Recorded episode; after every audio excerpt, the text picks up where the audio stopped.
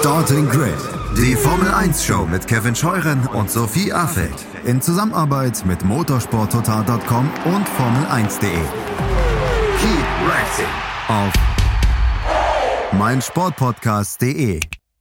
Einen schönen guten Tag und herzlich willkommen zu Starting Grid, eurem Formel 1 Podcast auf meinsportpodcast.de. Mein Name ist Kevin Scheuren und ja, wir starten rein in das Podcast-Jahr 2024. Ich weiß, es ist ein bisschen spät, aber euch allen natürlich noch ein frohes neues Jahr. Hoffe, dass ihr gesund und munter reingestartet seid und euch genauso wie wir auf die Formel 1 Saison 2024 freut. Ein bisschen was ändert sich leider hier bei uns im Podcast in diesem Jahr. Ja, ich äh, musste mich und wir müssen uns leider von Sophie verabschieden und zwar als fester Bestandteil des Starting Grid Teams, denn ihre neuen beruflichen Herausforderungen zwingen sie dazu, so ein bisschen diese Nebenprojekte sein zu lassen, da ein bisschen kürzer zu treten und da gehört eben leider auch Starting Grid dazu und da haben wir natürlich vollstes Verständnis, wünschen ihr für den Start in ihre neue Aufgabe wirklich von Herzen alles erdenklich Gute. Vielen, vielen Dank für ja, diese tolle Zusammenarbeit bisher, aber keine Sorge, ihr werdet nicht auf Sophie komplett verzichten müssen. Immer mal wieder, wenn es sich dann ergibt, wird sie auch wieder hier im Podcast mit dabei sein und ja, ihren Senf zur Formel 1 mit dazugeben. Einstweilen mache ich erstmal alleine weiter. Ähm, da habe ich auch lange drüber nachgedacht, ob ich jetzt wieder sowas mache wie vor ein paar Jahren. Ähm, aber nee, erstmal mache ich alleine weiter, aber ich bin ja nie alleine, denn ich habe ja immer auch einen Kollegen vom Motorsport Network Deutschland, dem Portal motorsporttotal.com, Formel1.de und de.motorsport.com an meiner Seite. Heute ist das Ruben Zimmermann. Hi Ruben. Hallo, Servus zusammen und auch von mir nochmal frohes neues Jahr. Ja, und wir haben uns überlegt, um mal so ein bisschen reinzukommen in dieses Jahr 2024, sprechen wir so ein wenig über das, was in den letzten Tagen und Wochen so an News aufgekommen ist und ordnen die vielleicht auch mal so ein bisschen ein. Und wir beginnen mit einer Vertragsverlängerung und zwar der von Toto Wolf Ruben. Drei Jahre wird er jetzt weiter bei Mercedes sein. Man muss ja bei ihm so ein bisschen immer darauf achten, er ist ja nicht nur Teamchef, ne? Genau, also ihm äh, gehört dieses Team ja zu einem Drittel. Ähm, das ist zumindest mein aktueller Stand, dass das Team zu je einem Drittel Toto Wolf, Ineos und eben immer noch Mercedes gehört. Ähm, ist vielleicht auch abseits dieser Toto Wolf-Geschichte ganz spannend für alle, die es jetzt nicht wussten, dass eben äh, Mercedes zwar nach wie vor draufsteht, aber eben Mercedes eigentlich nur noch 33,3 Prozent dieses Teams gehören. Ähm, ja, und insofern war es natürlich jetzt auch nicht überraschend, dass äh, Toto Wolf weitermacht. Ähm, ja, es ist also äh, mich hat jetzt zum Beispiel mehr überrascht, um jetzt auch mal in diesem Thema äh, Verträge zu bleiben, wobei überrascht jetzt auch übertrieben ist, aber sagen wir mal so, es hat mehr überrascht als bei Toto Wolf, dass ja auch äh, Helmut Marko weitermacht jetzt erstmal bei Red Bull für die nächsten Jahre. Ähm, das wurde ja vor einigen Tagen auch offiziell bestätigt. Ähm, bei Toto Wolf jetzt eben aufgrund dieser von dir angesprochenen Situation, dass ihm das Team eben auch zu einem Teil mitgehört, ähm, kam es jetzt, glaube ich, nicht so überraschend, weil er hätte sich ja sonst quasi selber äh, entlassen müssen ähm, was er logischerweise nicht getan hat. Ähm, ja, und insofern jetzt sowohl bei Red Bull als auch bei Mercedes geht eben erstmal alles weiter wie gehabt. Genau, wir bleiben aber erstmal noch bei Mercedes, bei Toto Wolf. Da gab es ja, ja noch vor äh, Weihnachten diese Geschichte zwischen ihm, seiner Frau, der FIA, einer möglichen Untersuchung. Das hat sich ja mittlerweile alles in Wohlgefallen aufgelöst. Es gab ja damals dann auch die Statements der Teams und man geht jetzt wieder in die vertrauensvolle Zusammenarbeit. Und Toto Wolf ist ja tatsächlich auch so ein bisschen Zeichen der Beständigkeit bei Mercedes. Ja, also als Toto Wolf kam, ging es ja bergauf für das Team. Jetzt will man da wieder ran. Jetzt möchte man wieder ganz oben angreifen. Am liebsten mit dem äh, W15, der bald vorgestellt wird und am besten auch schon 2024, obwohl allen klar ist, das wird ein weiter Weg, um Red Bull da einzuholen und ja auch seinen kleinen Intimfight Dr. Helmut Marko vielleicht wieder eins auszuwischen. Und wir hören ja auch immer wieder, Ruben, dass die Zukunft von Toto Wolf und Lewis Hamilton in der Formel 1 immer sehr eng verknüpft ist. Nun haben wir ja vergangenes Jahr schon die Vertragsverlängerung von George Russell und Lewis Hamilton über die Saison 2026 hinaus äh, gehabt. Das heißt, man geht auch in dieser Zusammenarbeit weiter. Ja, und es scheint ja wirklich so zu sein, dass äh, solange Lewis da ist, ist Toto da und solange Toto da ist, ist Lewis da. Ja, ähm, ich glaube, das fasst es relativ gut zusammen. Äh, das ist ja auch eine Geschichte, die Toto Wolf schon sehr, sehr oft äh, auch öffentlich erzählt hat, dass es eben, als er angefangen hat bei Mercedes, eigentlich gar nicht so eng war zwischen ihm und Lewis Hamilton. Ähm, und dann tatsächlich ja dieses Jahr 2016, also kurioserweise das Jahr, äh, in dem Lewis Hamilton eben nicht Weltmeister geworden ist, sondern damals Nico Rosberg, ähm, dass das im Prinzip so ein bisschen dazu geführt hat, dass die beiden zusammengeschweißt wurden, weil das ist eine Geschichte eben, die Toto Wolf selber auch ganz gerne erzählt, wie sie damals äh, weiß jetzt nicht, ob es bei ihm zu Hause war oder bei Lewis Hamilton zu Hause war, in der Küche saßen, eben im Winter nach diesem verlorenen WM-Kampf von Hamilton gegen Rosberg ähm, und die beiden sich dann da eben so ein bisschen zusammenraufen mussten, weil Toto Wolf auch selbst zugibt, damals war die Beziehung eben nicht gut, weil eben auch in diesem Jahr 2016 mit diesem Kampf zwischen Rosberg und Hamilton ähm, da intern bei Mercedes doch einiges im Argen lag. Ähm, und dann eben in diesem Winter 2016, 2017 haben sie sich zusammengerauft und jetzt ist es genauso, wie du sagst, die beiden sind eine Einheit und ähm, ja, es erinnert so ein bisschen zum Beispiel an, an ähm, diese, dieses Verhältnis, was es damals zum Beispiel zwischen äh, Ross Braun und Michael Schumacher gab, die ja dann auch zusammen eben erst bei Benetton gearbeitet haben, dann sind sie später zusammen zu Ferrari gegangen. Nochmal später haben sie dann auch zusammen bei Mercedes gearbeitet. Ähm, bei Lewis Hamilton glaube ich jetzt, dass er durchaus was zu alt ist, um nochmal äh, das Team zu wechseln. Und auch bei Toto Wolf, aufgrund dieser anteilseigner Situation, wird es wahrscheinlich nicht so sein, dass er Mercedes jemals verlassen wird. Ähm, aber trotzdem ist es so, dass die beiden schon sehr, sehr eng miteinander verknüpft sind und ihre Karrieren. Ähm, und das macht es, glaube ich, in einer gewissen Weise auch äh, für Lewis Hamilton dann einfacher, sich eben oder diesen Entschluss zu fassen, doch nochmal ähm, seinen Vertrag zu verlängern. Du hast es ja gerade angesprochen, er hat im letzten Jahr nochmal einen neuen Vertrag unterschrieben. Ähm, und ich glaube, dass Toto Wolf tatsächlich auch einen relativ großen Anteil daran hat, weil wenn sich jetzt in der Spitze des Teams nochmal was verändert hätte, ähm, dann hätte Lewis Hamilton eben jetzt in seinem doch schon fortgeschrittenen Rennfahreralter vielleicht doch gesagt, hm, jetzt dann nochmal äh, zwei, drei Jahre weitermachen, bin ich mir nicht sicher. Aber mit Toto Wolf ist das, glaube ich, tatsächlich dann auch ein Selbstläufer gewesen. Ähm, ja, aber ob die beiden nochmal an die großen Erfolge anknüpfen können der Vergangenheit, das ist eben jetzt die spannende Frage. Und ähm, ich persönlich, naja, sehe es, sehe es eher skeptisch, ähm, aber da werden wir sicherlich dann später auch nochmal drüber sprechen, wenn es dann äh, um die neuen Autos geht, die wir ja hoffentlich dann schon ab nächster Woche zu sehen bekommen. Ganz genau und natürlich wird es auch noch eine große Saisonvorschau geben, wo wir natürlich auch die Tipps einholen werden, vielleicht auch von den ganzen Kollegen, da müssen wir mal gucken, wie wir das am besten umsetzen. Eine Person, wie ich finde, ist da auch noch ganz interessant in dieser ganzen Dynamik zu beobachten, das ist George Russell, Ruben. Ähm, du hast schon diese enge Partnerschaft zwischen Lewis Hamilton und Toto Wolf angesprochen, als George Russell in das Team kam war natürlich, glaube ich, die Hoffnung ganz groß, dass er 2021, also er gleich Lewis Hamilton, vielleicht diesen achten Titel holt und sich dann schon überlegt, doch, könnte ich mich auf meinen alten Teil setzen und sagen, okay, ich lasse das jetzt mal sein mit der Formel 1.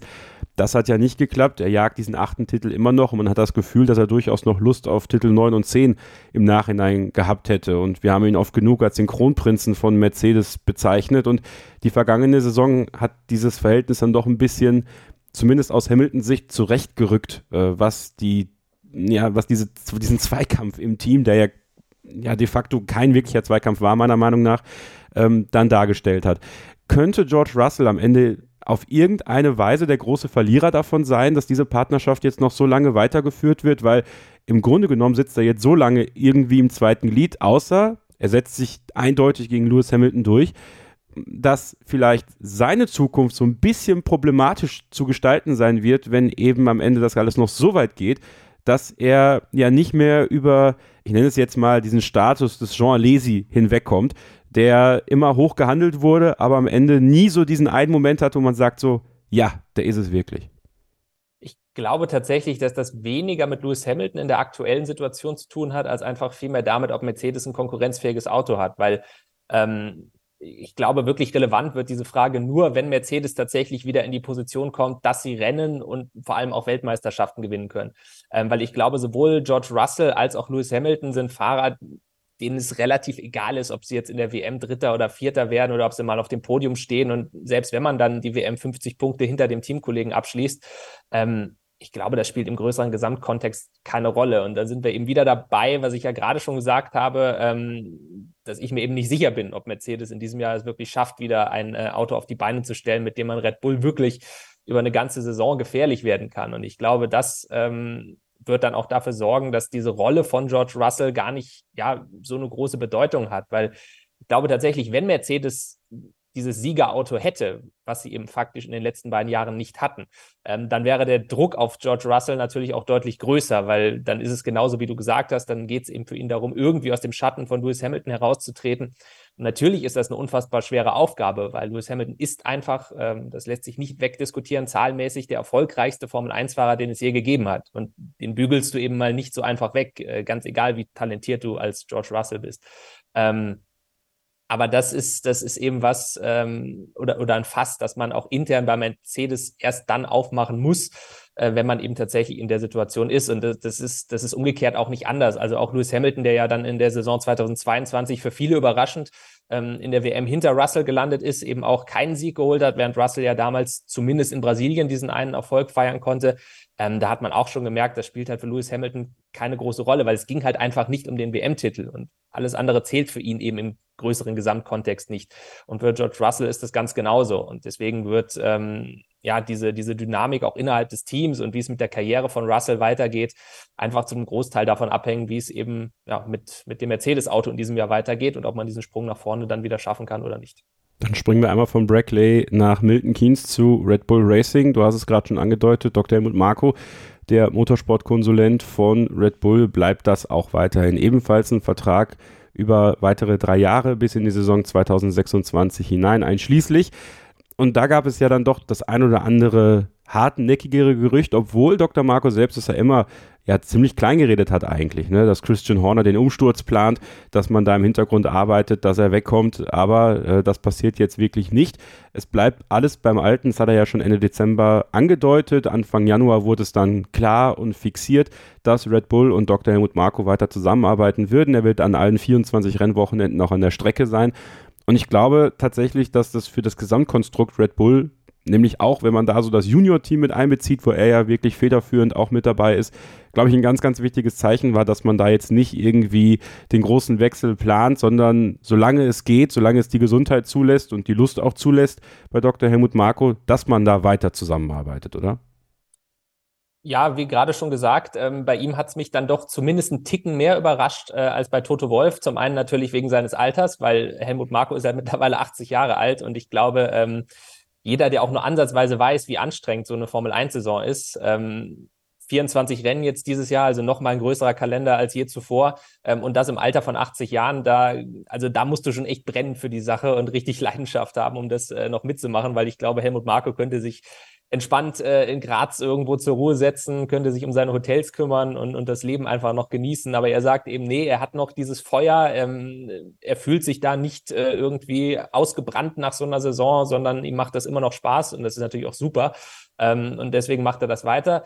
Das ist eben das Alter zum einen und zum anderen eben doch diese etwas unklare Gemengelage, weil bei Red Bull natürlich der Tod von Dietrich Matteschitz doch schon eine Menge geändert hat. Ähm, das ist ja kein großes Geheimnis, dass eben Helmut Marko und Dietrich Mateschitz sehr, sehr eng miteinander verbunden waren. Und jetzt hast du mit Oliver Minzlaff jemanden dort, wo, naja, sagen wir mal, zumindest diese, diese Konstellation natürlich eine ganz andere ist. Also dieses Verhältnis zwischen ihm und Helmut Marko, ähm, viel ist darüber nicht bekannt. Zu Beginn hieß es mal, die können nicht so wirklich gut miteinander. Mittlerweile sagt Helmut Marko aber auch, äh, dass es wohl jetzt einige Gespräche auch gab und man hat sich jetzt zusammengefuchst und, und es läuft doch wieder alles ganz gut weiter. Ähm, aber trotzdem war natürlich auch das ein Faktor, den man zumindest von außen ähm, relativ schwer abschätzen konnte, ob vielleicht da auch von der Konzernspitze ein Wechsel gewünscht sein könnte. Ähm, und dann hast du eben, wie du auch schon gesagt hast, natürlich auch Christian Horner noch mit in der ganzen Gemengelage, der vielleicht im Zuge dieser ganzen äh, Sache dann auch seine Chance gewittert hat, seine Macht noch mal ein bisschen auszubauen bei Red Bull und eben über diese Rolle des Teamchefs hinauszuwachsen und, und eben für das komplette Motorsportprojekt verantwortlich zu sein. Ähm, Fakt ist jetzt zunächst mal, es bleibt alles wie gehabt und da bin ich auch ganz deiner Meinung. Ich glaube, für Red Bull, Red Bull ist das jetzt auch gut ähm, im Hinblick auf die nächsten Jahre gesehen, weil es bringt Ruhe rein. Es läuft erstmal alles so weiter, wie es in den letzten Jahren gelaufen ist. Und das war ja auch nicht gerade unerfolgreich. Ähm, und auch da gibt es aber ja, und das ist auch dann wieder so eine kleine Parallele zum Mercedes, ähm, diese Gerüchte, dass auch Max Verstappens Zukunft relativ eng an die von Helmut Marko geknüpft ist. Natürlich ist es klar, dass Helmut Marko nicht mehr ewig weitermachen wird ähm, in seinem Alter. Ähm, aber zumindest jetzt auf absehbare Zeit heißt es doch, dass, äh, oder so hört man, dass eben Max Verstappen und Helmut Marko eine sehr, sehr gute Beziehung zueinander haben. ähm, und dass sich Red Bull wahrscheinlich keinen Gefallen damit getan hätte, wenn sie jetzt Helmut Marko tatsächlich abgesägt hätten, ähm, weil dann vielleicht auch Verstappen gesagt hätte, hm, ich habe zwar jetzt noch einen Vertrag bis 2028, ähm, aber wenn man hier so mit Helmut Marko, meinem Förderer, meinem Freund auch umgeht, ähm, dann überlege ich mir, ob ich den danach vielleicht nochmal verlängere. Ist natürlich jetzt auch nur reine Spekulation, aber es könnte eben sein, dass äh, auch der Faktor Max Verstappen in dieser ganzen Gemengelage eine Rolle gespielt hat, dass man eben gesagt hat, na komm, äh, verlängern wir den Vertrag von Helmut Marko nochmal. Also Dr. Helmut Marko und Toto Wolf bleiben in ihren Positionen bei Red Bull und Mercedes. Ein anderer wurde aus seiner Position ja nicht entlassen, sein Vertrag wurde einfach nicht verlängert. Und da gab es einen ganz interessanten Auftritt in, den, äh, in Großbritannien bei unserem Kollegen von Autosport von Günther Steiner, dem ehemaligen Teamchef von Haas. Das hat uns dazu bewogen, nach einer kurzen Pause mal so ein bisschen darüber zu sprechen, woran es vielleicht gescheitert sein könnte zwischen Günther Steiner und Gene Haas, was er jetzt in Zukunft machen wird und warum es bei der FIA offensichtlich aktuell so aussieht, dass man so ein wenig im Chaos versinkt. Also bleibt dran, hier bei Starting Grid, dem Formel 1 Podcast auf meinsportpodcast.de. Man nimmt sich, was man will, dann wilde Gerüchte entstanden. Fast nichts davon stimmt. Tatort Sport. Wenn Sporthelden zu Tätern oder Opfern werden, ermittelt Malte Asmus auf meinsportpodcast.de. Folge dem True Crime Podcast, denn manchmal ist Sport tatsächlich Mord. Nicht nur für Sportfans. Zurück bei Starting Grid, dem Formel 1 Podcast auf meinsportpodcast.de. Kevin Scheuren und Ruben Zimmermann, Redakteur bei motorsporttotal.com, Formel1.de und de.motorsport.com, bringen euch so ein bisschen auf den neuesten Stand bei den News. Bereits vergangene Woche haben unser Chefredakteur Christian Nimmervoll und ich auf dem YouTube-Kanal von Formel1.de über das Ende der Amtszeit von Günther Steiner bei Haas gesprochen. Das könnt ihr euch gerne auch jetzt an dieser Stelle nochmal ansehen. Diesen Podcast gibt es übrigens auch auf dem YouTube-Kanal von Formel1.de zu sehen. Also da vielleicht auch einfach mal reinklicken, wenn ihr nicht nur unsere Stimme hören wollt, sondern auch die Gesichter dazu sehen möchtet. Und ähm, ja, so ein bisschen hat man das Gefühl und da würde mich deine Meinung interessieren, Ruben. Ist Günther Steiner zu populär für seine Position geworden? Das klingt jetzt erstmal verquer, weil normalerweise ist es ja gut, wenn du einen beliebten Teamchef hast. Aber das kann in so einer Zusammenarbeit mit einem doch eher konservativ handelnden und ja wirklich mit den wenigsten Mitteln zu irgendeinem Erfolg kommenden Gene Haas doch zu einem Streitpunkt werden, wenn Günther Steiner, der ja gerne auch mal ja, knackig und deutlich auf den Tisch haut äh, in Interviews oder bei Drive to Survive bei Netflix, dann vielleicht auch ein bisschen mehr einfordert und da vielleicht seine eigene Position ein bisschen überschätzt hat. Also könntest du dir vorstellen, dass es vielleicht auch daran so ein bisschen gelegen haben könnte, dass er auf irgendeine Weise vielleicht einfach zu viel wollte, weil er zu viel bekommen hat von der Öffentlichkeit? Nur um die Frage richtig zu verstehen, meinst du es jetzt in der Hinsicht, dass sich Günther Steiner vielleicht zu sicher war in seiner Position, dass ja. er gedacht hat, selbst wenn er jetzt nochmal WM-Letzter wird, quasi erst, erst so ein bisschen untouchable, ist das das, worauf die Frage abzielt? Ja, ganz genau. Ja. Ähm, kann natürlich sein. Ich will es nicht komplett ausschließen. Ähm, ich hatte ja selber auch einen, äh, einen kleinen Kommentar geschrieben zu der, ähm, zum Abschied von Günter Steiner. Ähm, in dem ich selber nochmal deutlich gemacht habe, dass für mich eher jetzt die Gefahr besteht, dass eben das Team ohne Günther Steiner ähm, so ein bisschen seine Identität verliert, weil natürlich war Günther Steiner einfach ein, ähm, ja, ein, ein oder, oder eigentlich der, äh, der Fixpunkt des Teams, ja. Also es war, ich habe es auch so in meinem Kommentar geschrieben, Haas, das war eigentlich Günther Steiner. Ähm, natürlich kann es so sein, dass Günther Steiner dadurch vielleicht ein bisschen ähm, ja, vielleicht so einen kleinen Höhenflug hatte und, und, und eben dann sich nicht mehr gefühlt hat wie der klassische Teamchef, der eben bei schlechten Leistungen dann auch mal durchaus ersetzt wird, ähm, sondern wie jemand, der eben ja über diese Rolle des Teamchefs hinausgewachsen ist und, und vielleicht so ein bisschen äh, salopp gesagt Narrenfreiheit genießt. Ähm, vorstellen kann ich mir das, ja. Ich habe aber absolut keinerlei Belege, ob das nun so war oder nicht. Ähm, alles, was ich dazu sagen kann, ist, dass, dass ich persönlich es sehr schade finde, dass Günther Steiner nicht mehr da ist, ähm, auf einer, auf einer persönlichen Ebene, ähm, beziehungsweise einfach auf, auf einer, ja, auch unterhaltsamen Ebene, weil er eben dafür gesorgt hat, tatsächlich, dass das Haas-Team irgendwie zumindest noch im Gespräch geblieben ist, ähm, weil auch das gehört dazu. Und da habe ich dann auch absolutes Verständnis dafür, dass ähm, Gene Haas eben gesagt hat, er möchte an der Position des Teamchefs etwas verändern. Ähm, weil Fakt ist halt auch, Haas hat in den letzten drei Jahren zweimal den letzten WM-Platz belegt. Ähm, davor waren sie, glaube ich, zweimal Vorletzter. Also die letzten wirklich großen Erfolge, guten Jahre liegen auch schon ein bisschen zurück. Ähm, es ist auch so, dass technisch gesehen ähm, Haas eigentlich das Team war, ja, das im letzten Jahr mit die größten Probleme hatte, sei es jetzt der Reifenverschleiß. Ähm, dann haben sie ja das Update noch gebracht hinten raus in Austin, das eben auch überhaupt nicht funktioniert hat, wodurch das Auto offenbar sogar noch langsamer geworden ist. Ähm, das sind natürlich Sachen, die haben jetzt in der Tat nicht wirklich für Günther Steiner gesprochen.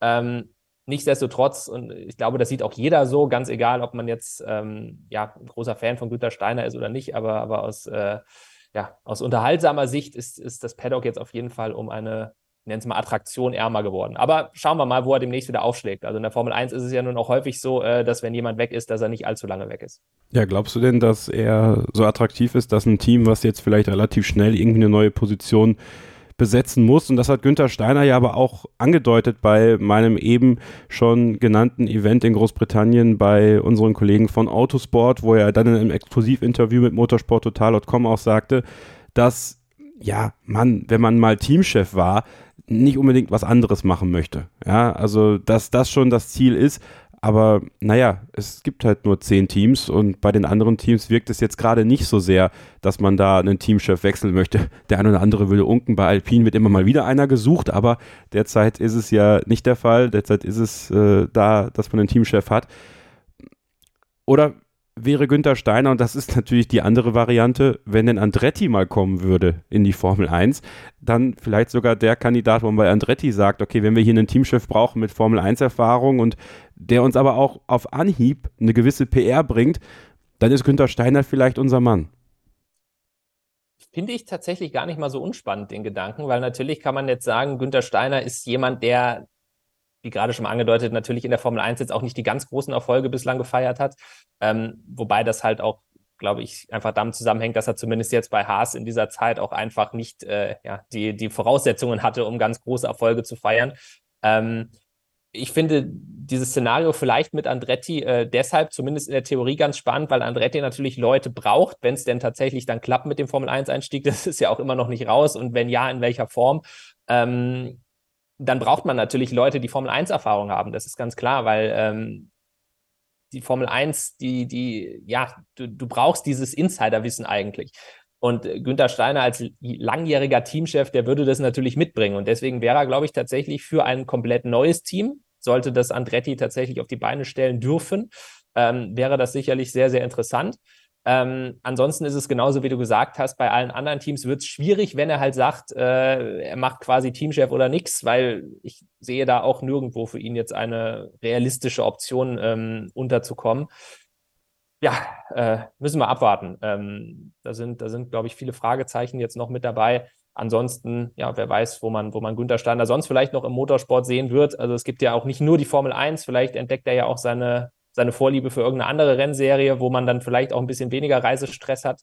Ähm, auf jeden Fall bin ich mir relativ sicher, dass wir in den nächsten Monaten auch noch einiges von Günter Steiner hören werden. In welcher Form oder in welcher Rennserie dann auch immer. Sehr interessant ist natürlich dann auch hier Ayo Komatsu, der neue Teamchef bei Haas. Also wir erleben jetzt gerade so ein bisschen die Ära der Ingenieure als Teamchefs, wenn man so will. War ja auch wirklich da in leitender Position tätig und ja ähnlich wie Andreas Deller jetzt eben der Weg vom Teambesitzer Gene Haas, bei McLaren war es ja Zach Brown, der sich entschieden hat, äh, mit Andreas Seidel nicht mehr weiterzuarbeiten und dann eben Andreas Deller diese Position zu geben. Ayoko Matsu ist natürlich jetzt auch nochmal ähm, ein ganz anderer Charakter, logischerweise, als Günther Steiner. Also ich persönlich, weiß nicht, wie es dir da geht, Ruben, ich finde den Ansatz, das jetzt mal so zu machen, gar nicht so verkehrt, weil ich glaube, was die Außendarstellung angeht, wird Haas immer eine graue Maus bleiben. Am Ende war es halt im Grunde genommen Günther Steiner, der dem Ganzen so ein bisschen Farbe gegeben hat. Aber was dem Team halt wirklich fehlte, war irgendwo das Gefühl einer technischen Weiterentwicklung. Und wenn natürlich irgendwo so äh, ja, einzelne Kompetenzen oder vielleicht auch Meinungsverschiedenheiten auf irgendeine Art und Weise da ein Hindernis waren, ist es eine Chance. Und ich glaube, so sollte man es auch begreifen. Ich glaube, so tut man es auch bei Haas zu sagen, okay, jetzt geben wir einen wirklich gelernten Ingenieur dieses Heft auch in die Hand und versuchen so, ja, unser Auto in die richtige Richtung zu entwickeln, um dann eben die Schritte nach vorne zu machen. Große Schritte werden sie nie machen, wahrscheinlich in der Formel 1. Das ist immer irgendwo so dieses Haas-Phänomen, so ein bisschen mal, er hat das kleine Aufbäumen und dann geht es wieder rapide runter. Ja, aber also ich kann mich nicht dagegen wehren, dass ich es irgendwie halt interessant finde, das jetzt zu beobachten in der neuen Saison, wie sich bei Haas die Dynamik ändert und vielleicht wirklich, ja, auch technisch, äh, von der Entwicklung her, Schritte in die richtige Richtung gemacht werden können. Ja, also zu wünschen wäre es Ihnen auf jeden Fall. Ich persönlich muss aber auch sagen, ich bin da relativ skeptisch. Ähm, Haas ist einfach, und das ist ja, so hört man zumindest auch so ein bisschen der Grund, warum Günther Steiner eben am Ende gegangen ist oder beziehungsweise sein Vertrag nicht mehr verlängert wurde, ähm, dass er eben doch dann von Gene Haas gefordert haben soll, so, Gene, jetzt nimm aber bitte mal auch ein bisschen Geld in die Hand. Ähm, und Gene Haas ist aber der Meinung, und das hat er ja selber auch so gesagt, ähm, dass sein Team eigentlich zu gut ist, um WM-Letzter zu werden. Also er ist eigentlich der Meinung, es braucht keine weiteren Investitionen hat jetzt äh, Günther Steiner nicht die Schuld dafür gegeben, dass man jetzt wieder WM-Letzter geworden ist. Ähm, aber zwischen den Zeilen ist es natürlich relativ eindeutig. Wenn er sagt, wir sind eigentlich zu gut für Platz 10, dann ist ja klar, was er damit meint, nämlich dass einfach die ähm, nicht das Geld der ausschlaggebende Faktor war für den letzten Platz, sondern am Ende die Leute, die es umgesetzt haben. Ähm, von daher, ja, also ich verstehe den Ansatz natürlich, dass man bei Haas sagt, wir versuchen jetzt mal was anderes, weil irgendwas musst du ja anders machen, weil auch das ist klar, so wie es bisher gelaufen ist. Und da nehme ich jetzt mal komplett raus, ob das jetzt die Schuld ist äh, von Gene Haas, der zu wenig Geld investiert hat, oder ob es tatsächlich die Schuld war von Günther Steiner, der vielleicht Fehler gemacht hat äh, in der Führung des Teams. Ähm, völlig unerheblich davon ähm, ist es halt tatsächlich so, dass man irgendwas anderes jetzt probieren muss einfach mal. Und Gene Haas hat eben gesagt, nee, ich will nicht mehr Geld investieren, wir bleiben erstmal beim Status quo. Ähm, und dementsprechend hat er halt personell jetzt was geändert. Ähm, Ob es was bringen wird, ja, äh, wie gesagt, ich bin, ich bin eher skeptisch, weil ich glaube doch, dass das am Ende des Tages in der, in der Formel 1 der, das Geld der doch treibende Faktor ist. Ähm, man kann auch ohne das ganz große Budget Erfolg haben. Natürlich, es gibt immer Gegenbeispiele. Ähm, Force India damals, die eigentlich mit einem der kleinsten Budgets in der Formel 1 regelmäßig äh, Vierter oder Fünfter in der Weltmeisterschaft geworden sind, Podestplätze eingefahren haben. Natürlich geht das. Ja? Ähm, und in Zeiten der Budgetobergrenze sollte man eigentlich mehr denn je denken, dass Geld nicht mehr der alles entscheidende Faktor ist. Ähm, Trotzdem habe ich bei Haas so ein bisschen das Gefühl, dass sich auch dieses, dieses Konzept eben sich da so eng an Ferrari zu binden und ja, mit den verschiedenen Standorten, hm, ich weiß nicht, ob's, äh, ob man da jetzt nicht einfach irgendwo mit diesem System, was man fährt, einfach an die Grenzen gestoßen ist und, und dann irgendwann auch realisieren muss, okay, so wie wir es aktuell machen, ähm, funktioniert es halt einfach nicht. Da kommen wir nicht mehr äh, an den Rest des Feldes ran oder über diesen letzten WM-Platz hinaus ja, und insofern wird sicherlich jetzt 2024 auch eine richtungsweisende Saison sein, weil man versucht es jetzt mit einem neuen Teamchef, man stellt eben die Struktur ein bisschen um, ähm, heißt aber auf der anderen Seite eben auch, wenn es jetzt mit dieser, mit diesem neuen Teamchef wieder nicht funktioniert, ja, dann ähm, liegt es vielleicht doch nicht am Personal, sondern man muss doch mal schauen, ob man da nicht vielleicht an anderen Stellschrauben noch drehen muss. Also insofern wird es sehr, sehr spannend, ob Haas ähm, in diesem Jahr diesen erhofften Schritt dann nach vorne macht oder nicht. Personal ist ein gutes Stichwort für die FIA, der Automobilweltverband hat ganz schön viel Aderlass beim Personal aktuell und es gibt nicht wenige, so auch ein nicht weiter zitierter Insider, von der der BBC gesagt hat, äh, man versinkt zurzeit in einem, in Anführungsstrichen, totalen Chaos. Ja, und das bedeutet, wenn man das jetzt mal an Namen festmacht, dass Sportdirektor Steve Nielsen und der bis dato technische Direktor Tim Goss äh, das, äh, den Verband verlassen und auch Deborah Meyer, äh, die zuvor Leiterin der vier Frauenkommission war, den Verband verlassen wird. Also die große Abwanderung der FIA. Kannst du dir da einen Reim bilden, woran das liegen könnte? Ein Reim bilden drauf kann ich mir schon. Ähm, nämlich einfach das, was offensichtlich ist, wenn sehr viele hochrangige Leute aus freien Stücken ein Unternehmen verlassen, dann ähm, liegt die Vermutung, glaube ich, relativ nahe, dass da, dass da irgendwas intern im Argen liegen muss. Ähm, das ist zumindest das Offensichtliche. Ob es tatsächlich so ist, das weiß ich nicht. Das, das muss ich auch ganz klar dazu sagen. Ähm, aber Toto Wolf hat dazu auch ein Interview gegeben im äh, Telegraph ähm, in England und da hat er eben auch gesagt, äh, man muss sich jetzt die Frage stellen, warum kommt das? Ja? Also warum schmeißen die plötzlich alle hin? Das, wenn es jetzt eine Person gewesen wäre, hätte man noch sagen können, naja gut, äh, Zufall oder mit Arbeitsbedingungen nicht zufrieden, mit den Kollegen nicht klargekommen, was auch immer. aber wir reden hier ja wirklich über hochrangige Mitarbeiter. Ja, also um, um das auch mal einzuordnen, Tim Goss, der äh, großen Einfluss hatte und, und, und federführend eigentlich mitbeteiligt war am Reglement für 2026. Also eine unglaublich wichtige Aufgabe ja innerhalb der FIA und der Formel 1. Ähm, dann hast du Steve Nielsen, der ähm, als Sportdirektor auch unglaublich äh, wichtig war. Ja, auch das ist interessant, erst ein Jahr vorher zur FIA gewechselt war. Ähm, da gehst du ja auch nach zwölf Monaten dann nicht aus freien Stücken wieder weg, wenn, wenn, wenn alles so funktioniert, wie du dir das vorgestellt hast. Ähm, ob es jetzt tatsächlich dieses in Anführungszeichen totale Chaos ist, das weiß ich nicht, das kann ich nicht beurteilen. Ähm, aber es ist ohne Frage so, dass da ja irgendwas im Argen zu liegen scheint. Ähm, das wird generell spannend werden, das zu beobachten, weil von außen ergibt sich so ein bisschen der Eindruck, dass ja, dass die FIA momentan vielleicht doch ein paar Feuer zu viel hat, die sie löschen muss. Also zu Zeiten von Jean Todt äh, hatte man irgendwie, irgendwie das Gefühl, dass es ein bisschen ruhiger war. Also das, das es sind jetzt so die, die, diese Sachen, die irgendwie alle zusammenkommen. Du hast ja auch ganz zu Beginn des Podcasts nochmal diese Untersuchungen gegen Toto Wolf angesprochen, wo die FIA ja auch schon ganz merkwürdigen Eindruck hinterlassen hat, indem man erst dieses Verfahren aufmacht, dann, dann sagen die Teams plötzlich alle, Moment, wir haben uns, wir haben uns nicht beschwert, also wir wissen nicht, wo das plötzlich herkommt, alle stellen sich hinter Toto Wolf. Äh, dann sagt man plötzlich nach 48 Stunden, ach, naja, äh, war doch alles ganz anders, Untersuchung beendet, kein Fehlverhalten und so weiter und so fort. Also da sind momentan so ein paar Sachen dabei, wo man sich tatsächlich zumindest als Außenstehender fragt, ähm, was genau da bei der FIA intern gerade passiert, dass, dass da so viele Fettnäpfchen dabei sind, in die man reintritt. Jetzt eben noch zusätzlich diese, diese ganzen personellen Abgänge. Ähm, gibt ja auch immer wieder, ja, immer wieder Gerüchte darüber, dass es eben zwischen den Teams und der FIA auch ja wieder wieder zunehmend brodeln soll. Ähm, dieses ganze Andretti-Thema, über das wir ja auch gerade noch mal kurz gesprochen haben, auch das ist ja so ein Fall, wo die FIA sagt, jawohl, Andretti darf mitmachen, die Formel 1 und die Teams sagen eben, ja, Moment, aber wir äh, sehen das eigentlich ein bisschen anders. Also auch da ist man auf Konfrontationskurs. Ähm, und das ist so ein bisschen das, was ich meinte, dass die FIA gefühlt momentan irgendwie an allen Ecken und Enden Feuer hat, was sie löschen muss.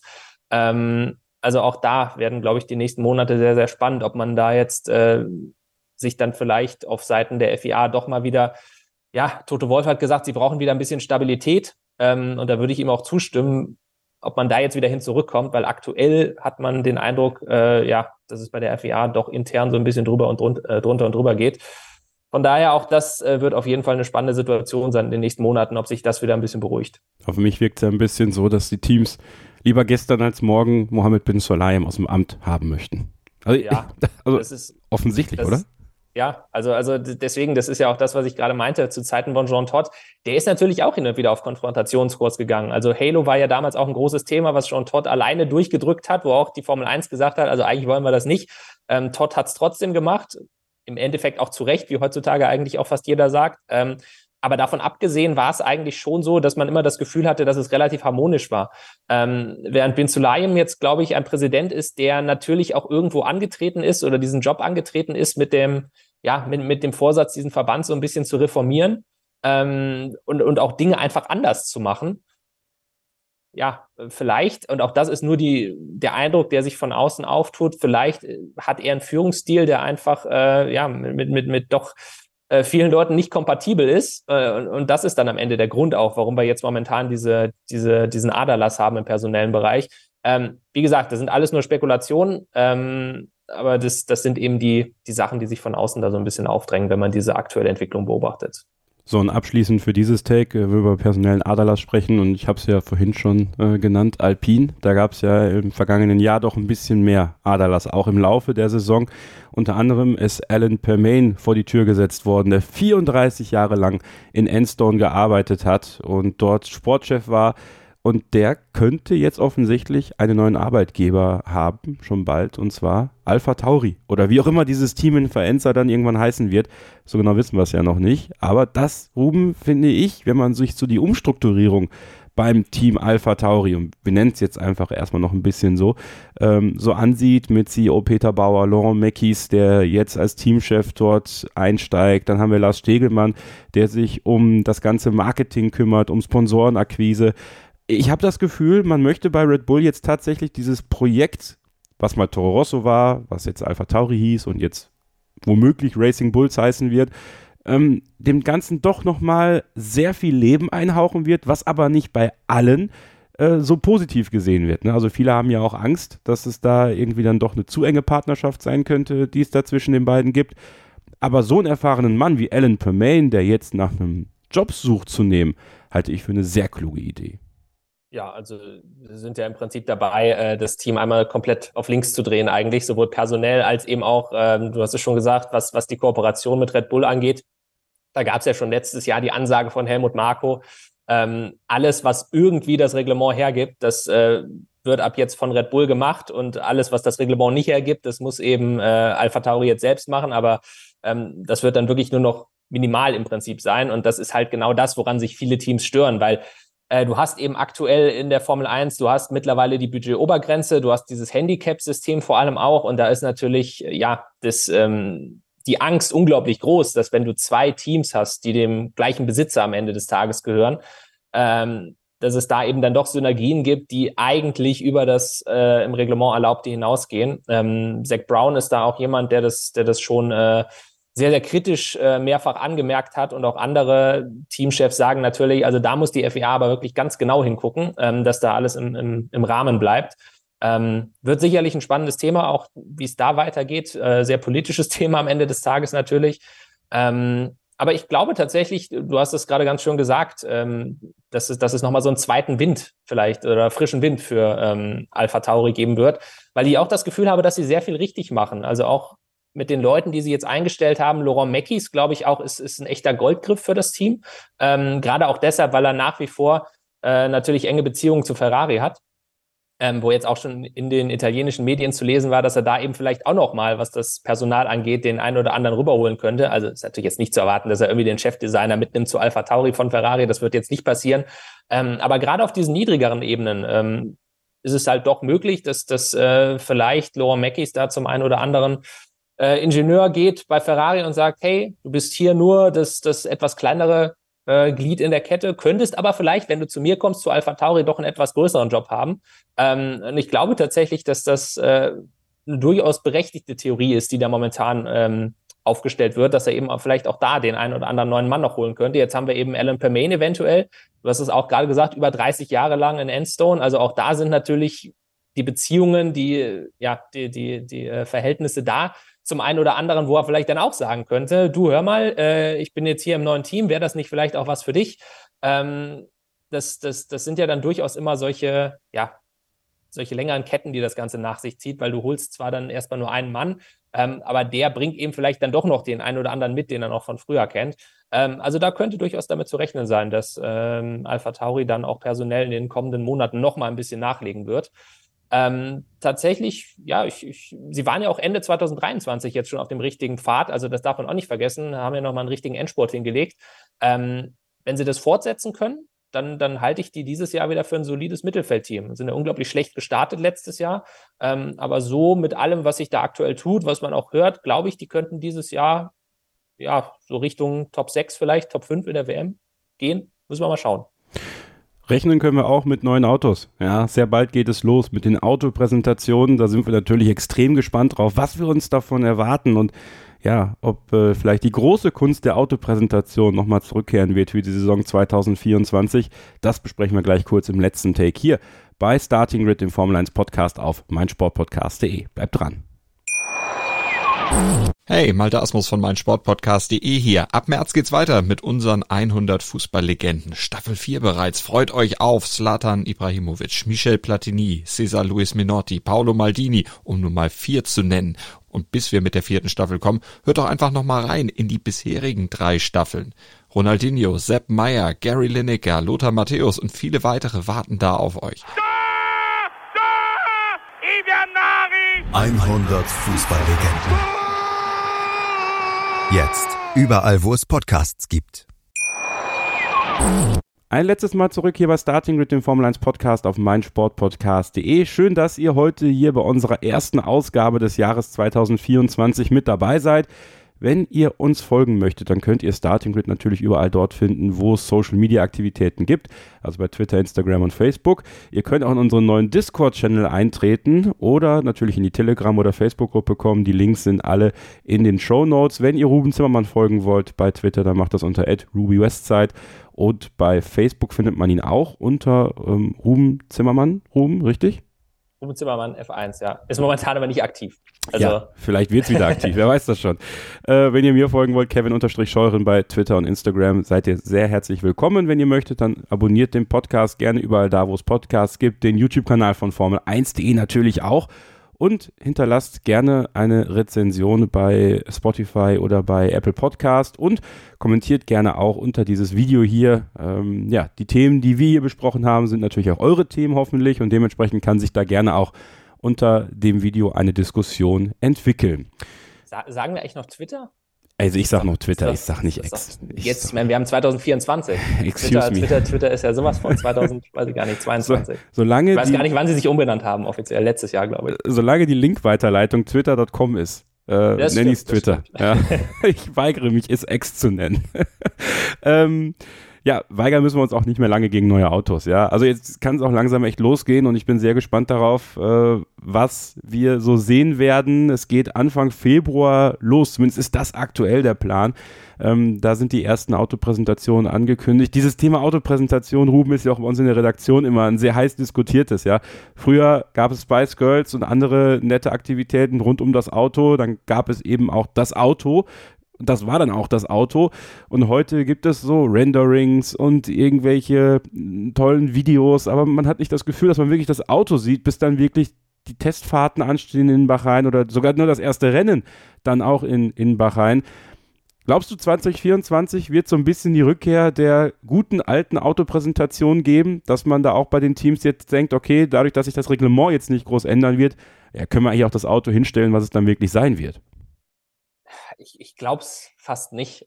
Also das Problem mit dem Auto ist ja tatsächlich, und das hast du ja gerade auch schon angesprochen, im Prinzip sehen wir die echten Autos, so wie sie dann das erste Rennen fahren, ja tatsächlich auch erst beim ersten Rennen. Also selbst bei den Testfahrten hat sich das ja mittlerweile etabliert, dass die Teams da eigentlich wirklich nur mit irgendwelchen Basispaketen ankommen und dann die eigentlichen Teile, die nochmal Performance bringen, die bringen sie dann erst beim ersten Rennen wirklich dran.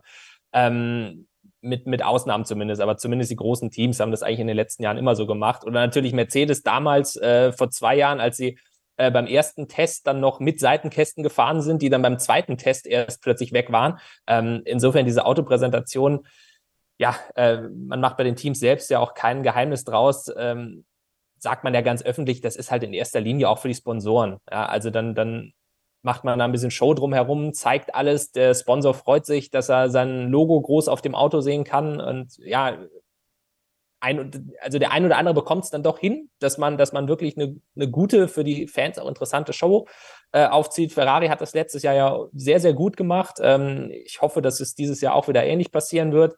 Äh, Mercedes gibt sich zumindest immer sehr viel Mühe. Ähm, da ist dann ja auch über den ganzen Tag verteilt was los. Da gibt es dann erst die Präsentation, dann fahren sie ja in der Regel immer noch den, den Shakedown direkt hinterher. Dann gibt es halt andere Teams, wo natürlich auch das Budget einfach ein bisschen kleiner ist, äh, wo das Marketingbudget es eben nicht hergibt, dass man da einfach mal eine Strecke mietet für den ganzen Tag, sondern dass man eben sagt, komm, wir hauen jetzt hier zehn äh, Renderbilder raus und das war unsere Präsentation. Auch das wird es in diesem Jahr mit Sicherheit wieder geben.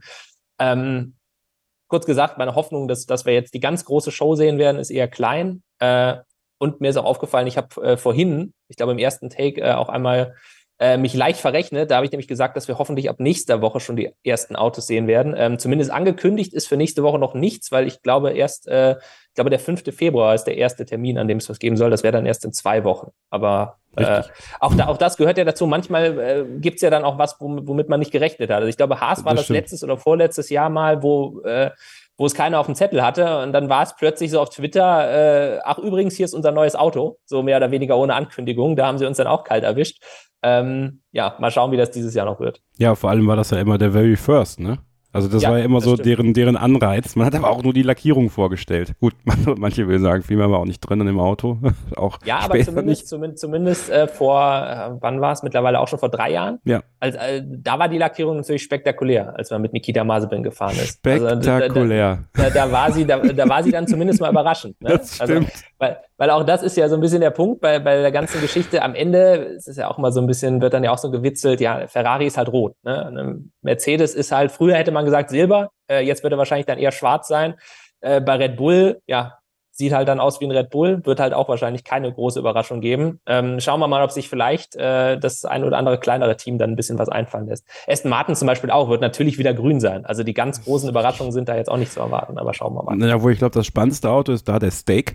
Ja, äh, das neue Sauberteam ist ja jetzt Steak. Das ist übrigens, das ist übrigens auch was, wo ich mich ganz lange mit schwer tun werde, also das Team Steak zu nennen, weil wir es gerade schon mit Twitter und X hatten. Also Steak ist so, weiß ich nicht. Ich glaube, ich glaube, ich glaube, ich werde sie, ob ich es offiziell so nennen darf, äh, weiß ich nicht, äh, werde ich noch mit der Chefredaktion klären müssen. Äh, aber zumindest privat werden die für mich sauber heißen, weil, weil Steak F1 Team ist so ein bisschen, weiß ich nicht. Wenn sie dann in Ländern sind, wo ja kein ja. Krypto-Casino erlaubt ist oder was auch immer Steak auch wirklich ist, dann nehme sie Kick. Ich, ich, ich glaube, also, das ja unter, unter, unter Glücksspiel dann ja, einfach, ist was, so. was eben in diversen Star äh, verboten ist. Das hatten sie ja damals auch bei, bei Racing Point. Die hatten ja, äh, ich glaube, Sports Pacer hieß genau. das damals. Ja. Das war ja auch ein Wettanbieter. Äh, Sports Pacer Racing Point, der offizielle Titel damals, und durften sie dann halt auch in manchen Ländern nicht heißen. Und dann hatten sie ja irgendeinen anderen Titel da auch. Ich weiß schon gar nicht mehr, was das war, aber ja, ist ein bisschen, bisschen schwierig. Aber schauen wir mal. Aber da bin ich natürlich echt gespannt drauf, äh, weil da wird schon mit sehr viel Grün gearbeitet, ob wir da wirklich so einen, so einen grünen Renner sehen am Ende. Am 5. Februar stellen die ihr Auto jedenfalls in London vor, ebenso wie Williams in New York. Am 7. Februar, habe ich gerade November gesagt? Nee, nee Februar, ne? 5. Februar. Ja, dann am 7. Februar Alpine. Äh, die stellen nicht nur das Formel 1 Auto vor, sondern auch das WEC Auto, ähm, das ja dieses Jahr erstmals in der Hypercar-Klasse an den Start gehen wird. Unter anderem natürlich mit unserem Mick, ja, Mick Schumacher wird da allen die Show stehlen, da bin ich mir ziemlich sicher. Bist du wieder dabei eigentlich? Äh, nö, ich glaube, wenn Mick kommt, dann laden sie mich nicht ein. Es ist aber auch, ich meine, du hattest ja letztes Jahr unfassbar viel Spaß bei der Alpine-Präsentation. Ja, total, total. Ähm, tatsächlich hat es mich damals eher genervt, weil die sich unglaublich in die Länge gezogen hat. Ja, also das Alpine, Alpine, Alpine hatte letztes Jahr die längste Präsentation. Ich bin mir nicht sicher, ob sie die zwei Stunden am Ende geknackt haben.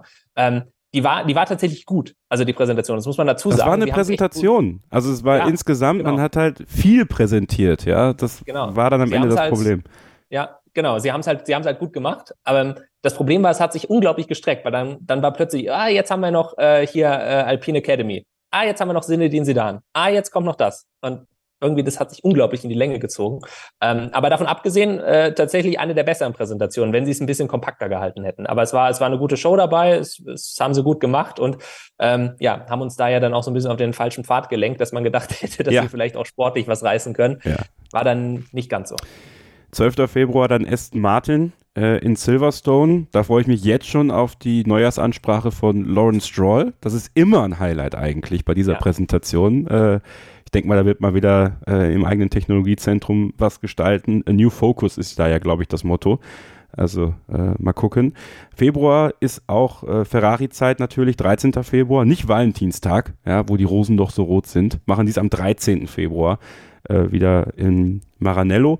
Dann haben wir an äh, Valentinstag Mercedes, die in Silverstone ihren neuen äh, Renner vorstellen werden und Red Bull wird ebenfalls am 15. Februar das neue Auto vorstellen. Bislang haben wir noch keinen Termin für McLaren, äh, für Alpha Tauri, was er dann wahrscheinlich auch nicht mehr Alpha Tauri heißen wird.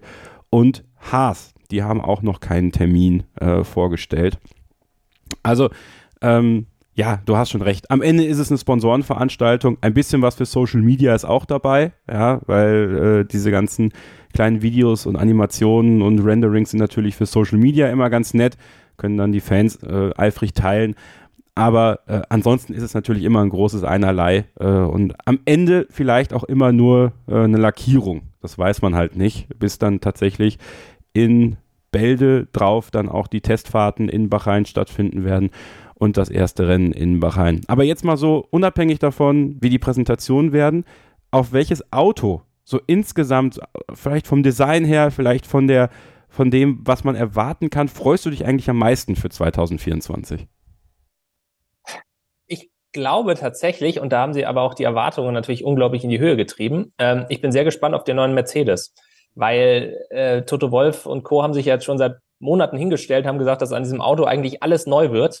Ähm, ob man jetzt alles, was Neues tatsächlich bei der Präsentation schon sehen wird, das äh, sagen wir dahingestellt. Ähm, aber ansonsten bin ich tatsächlich sehr gespannt. Äh, Gerade auch, weil jetzt ja mittlerweile seit äh, Mitte des vergangenen Jahres oder, oder Ende Mitte, ich weiß nicht mehr, wann genau sie die Änderungen ähm, gemacht haben, aber James Allison ja wieder an der Spitze steht, äh, federführend jetzt sein wird bei diesem Auto. Ähm, und das interessiert mich jetzt tatsächlich, ob sie äh, vielleicht sogar ähm, noch mal was riskieren oder einen Weg gefunden haben, wo man sagen wird, oh, das haben wir so noch gar nicht gesehen. Ähm, oder ob sie tatsächlich jetzt in die Richtung gehen und sagen, sie bauen quasi den Red Bull nach, mehr oder weniger, aber natürlich mit, mit leichten Änderungen, weil äh, wir alle wissen, nur ein Auto nachbauen macht dich nicht schneller und sie wollen Red Bull schlagen. Das heißt, Red Bull nachbauen reicht ihnen im Prinzip nicht. Äh, sie müssen irgendwas besser machen, ansonsten wird's nichts. Ähm, von daher auf den Mercedes bin ich gespannt. Ähm, ansonsten, äh, ja, Red Bull muss man immer gespannt sein, weil Adrian Newey kann durchaus sein, dass er im Winter wieder irgendeine geniale Idee hatte. Das, das muss ja nichts Großes sein, aber wenn es dann gerade so um die kleinen Details geht, dass, dass ihm vielleicht doch nochmal irgendwas eingefallen ist, wo man dann sagt, oh, das ist, das ist aber interessant, äh, das haben wir so auch noch nicht gesehen. Ähm, ja, ansonsten habe ich ja gerade schon gesagt, Ferrari hatte letztes Jahr eine, eine, eine spektakuläre Präsentation. Da freue ich mich jetzt gar nicht so sehr auf das Auto, beziehungsweise erwarte da jetzt gar nicht so viel Neues dran, beziehungsweise so viel Revolutionäres, aber ich glaube, die könnten wieder eine ganz gute Präsentation auf die Beine stellen. Ähm, also am Ende des Tages, ja, eigentlich, eigentlich so die Top-Teams, auf die, auf die ich mich da am meisten freue. Ähm, ich glaube tatsächlich, bei den kleineren Teams ist es einfach so ein bisschen der Fakt, dass, äh, du hast es ja auch gerade schon gesagt, Haas, Alpha Tauri haben jetzt noch gar keine noch gar keinen Präsentationstermin genannt. Ich glaube tatsächlich, bei denen wird es eher so sein, dass man da bloß ein paar Bilder raushaut und, und ja, das war es dann auch schon. Ähm, von daher, meine Vorfreude ist tatsächlich eher jetzt schon auf den, äh, auf die Testfahrten gerichtet ähm, und dann die Autos tatsächlich in Aktion zu sehen. Und natürlich auf der persönlichen Ebene, ähm, weil ich das Team einfach gerne mag, ist natürlich Williams. Ähm, wo ich mir übrigens auch wünschen würde, dass sie da vielleicht bei der äh, bei der Lackierung wieder ein bisschen mehr riskieren, weil ich fand dieses, dieses, dieses rein blaue oder, oder auch mit viel Schwarz, wo sie noch Carbon äh, bzw. Farbe weggekratzt haben, ähm, fand ich ein bisschen langweilig. Äh, von daher würde ich mir wünschen bei Williams, dass man zwar blau bleibt, was das Design angeht, dass man aber vielleicht äh, ja nochmal noch mal einen, irgendwo einen mutigen Farbtupfer oder Akzent mit reinbringt. Ja, hast eigentlich alle genannt. Ich, ich bin tatsächlich auf den Alpine auch gespannt, weil äh, Matt Harmon uns ja auch in Las Vegas gesagt hat, auch da wird wieder alles neu. ist auch schon keine Ansage wieder. Ähm, ja, aber du hast schon recht. Also die Spitzenteams, gerade Mercedes ist super interessant, äh, weil einfach ja alles neu sein muss an diesem Auto auch. Und ähm, ja, der sauber, ne, muss ich tatsächlich sagen. So rein vom Design her bin ich, bin ich äh, wirklich interessiert daran, äh, in welche Richtung man da geht da ist natürlich die Gefahr auch groß, dass man dann enttäuscht wird. Ne? Genau, also wenn, wenn, das schon, ist Wenn du jetzt schon sagst, irgendwie mit, mit Grün und so weiter und nicht, dass das dann am Ende irgendwie so eine schwarze Kiste wird, wo sie irgendwie den Heckflügel dann bloß grün gemacht haben oder irgendwie sowas. Ne? Also kann keiner mehr was das, das ist halt immer, Das ist halt immer die Gefahr, wenn man so ein bisschen die Erwartungen dann auch ja. weckt mit, mit irgendwelchen Sachen und dann am Ende kann man fast nur enttäuscht werden, aber schauen wir mal. Das stimmt. Jedes Auto werdet ihr natürlich auf dem YouTube-Kanal von Formel1.de sehen, so wie am Freitag ab 19 Uhr einen ganz besonderen Gast, mit dem ihr auch reden könnt, wenn ihr Kanalmitglied seid oder werdet. Hermann Thielke wird da sein, der Streckenpapst der Formel 1, der so viele Strecken auf der Welt ähm, ja, kreiert hat, designt hat und eure Fragen beantworten wird. Ja, ihr meckert so häufig über die Strecken. Wenn ihr Fragen dazu habt, warum ist es eigentlich so? Dann stellt sie ihm persönlich. Ja, kommt rein, werdet Kanalmitglied und seid dann live dabei am Freitag um 19 Uhr. Freitag, der 19. Januar um 19 Uhr seid ihr herzlich eingeladen, beim Kanalmitgliederstammtisch mit Hermann Thielke dabei zu sein. Und ja, eure Fragen an Hermann Thielke zu richten. Da würden wir uns sehr drüber freuen. Und Starting Grid geht direkt nächste Woche weiter. Da freue ich mich auch auf einen ganz besonderen Gast. Da wird keiner vom Motorsport Network Deutschland dabei sein, sondern mein hochgeschätzter Kollege Mark Gallagher. Und äh, das ist dahingehend interessant, dass wir eigentlich einmal im Jahr, wenn ihr Starting Grid jetzt schon öfter hört, mal so in die Businesswelt der Formel 1 eintauchen. Also ich sage euch schon jetzt, das Interview wird auf Englisch sein und wir werden mal so ein paar Themen angehen, die mich persönlich sehr interessieren, wo ich weiß, dass sie euch auch interessieren. Ich werde mit ihm darüber sprechen, wie zum Beispiel Sponsoring in der Formel 1 wirklich funktioniert. Also was bedeutet eigentlich ein Sponsoring in der Formel 1? Er hat ja jahrelang gearbeitet, bei Jordan zum Beispiel auch und kann da seine Erfahrungen mit einfließen lassen. Ähm, wir haben auch diese Saison ein großes Sponsor-Hopping in der Formel 1. Viele Sponsoren wechseln die Teams. Monster Energy ist zum Beispiel von Mercedes zu McLaren gegangen. Estrella Galicia, der, der spanische Bierhersteller, zum Beispiel von Ferrari zu McLaren. Also es gibt da immer so ein bisschen Sponsoren, die Bäumchen wechselig spielen. Was bedeutet das? Warum ist das so? Ich möchte mit ihm über die TV-Rechte der Formel 1 sprechen. Ja, er hat letztes Jahr sicherlich mitbekommen, dass es das Gerücht gibt, dass Apple vielleicht mitbieten möchte. Wir haben Amazon Prime, die jetzt auch eventuell bei großen Sportrechten mitbieten möchten. Ist das vielleicht ein Weg für die Formel 1 in Zukunft, äh, ja, die Distribution der bewegten Bilder zu gestalten? Und ich möchte mit ihm darüber reden, ob er glaubt, dass Liberty Media wirklich auf Dauer Inhaber der Formel 1 sein möchte oder was sich da in nächster Zeit entwickeln könnte. Also das wird ein super interessantes Gespräch mit ihm, da bin ich mir sehr sicher. Wenn ihr also Bock auf so ein Thema habt, dann gerne nächste Woche Starting Grid einschalten. Wir nehmen das Interview vermutlich am Mittwochnachmittag deutscher Zeit auf und dann werde ich es dann so am Mittwoch, am frühen Abend sicherlich online stellen und äh, ja, würde mich freuen, wenn ihr zahlreich dann zuhört. Vielen Dank, dass ihr jetzt heute zugehört habt, hier bei unserer ersten Ausgabe des Jahres 2024. Wenn es euch gefallen hat, gerne bei YouTube einen Daumen hoch da lassen. Fünf Sterne bei Spotify und bei äh, Apple Podcasts geben, würde uns natürlich sehr freuen. Und ich habe mich sehr gefreut, dass du mit dabei warst, Ruben. Danke, dass du dabei warst. Ich mich auch. Jederzeit wieder. Bis zum nächsten Mal euch allen da draußen eine gute Zeit. Stimmt euch weiter schön auf die Formel 1 Saison 2024 ein. Gerne mit den Videos auf dem YouTube-Kanal von Formel1.de oder auch mit alten Ausgaben von Starting Grid. Ja, also da haben wir ja auch ein Riesenarchiv. Könnt ihr euch bedienen und es euch gut gehen lassen. Und bis zur nächsten Ausgabe bleibt ihr bitte gesund, passt aufeinander auf und keep racing. Starting Grid, die Formel 1 Show mit Kevin Scheuren und Sophie Affeld in Zusammenarbeit mit motorsporttotal.com und Formel1.de. Keep racing auf meinsportpodcast.de. Wie baut man eine harmonische Beziehung zu seinem Hund auf? Puh, gar nicht so leicht. Und deshalb frage ich nach, wie es anderen Hundeeltern gelingt, beziehungsweise wie die daran arbeiten. Bei Iswas Dog reden wir dann drüber. Alle 14 Tage neu mit mir, Malte Asmus und unserer Expertin für eine harmonische Mensch-Hund-Beziehung, Melanie Lippisch. Iswas Dog mit Malte Asmus. Überall, wo es Podcasts gibt.